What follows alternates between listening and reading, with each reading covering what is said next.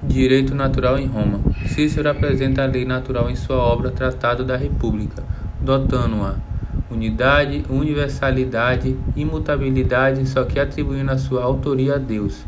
Enfatiza que só podemos distinguir uma lei boa de uma lei má através da natureza como norma, ou seja, todo e qualquer ato do Estado, sentenças, leis, decretos dos imperadores estariam invariavelmente limitados pela ordem natural. É, o piano faz uma definição sobre o ius naturale, na qual destaca que se reveste no direito que a natureza teria ensinado a todas as criaturas, pois não é exclusiva do gênero humano.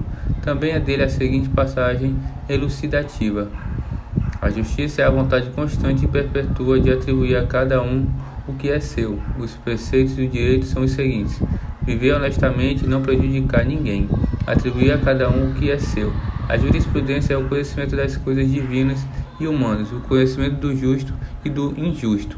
Vale lembrar que os juristas em Roma não se preocupavam em fazer uma distinção clara entre aquilo que pertence ao direito e à moral.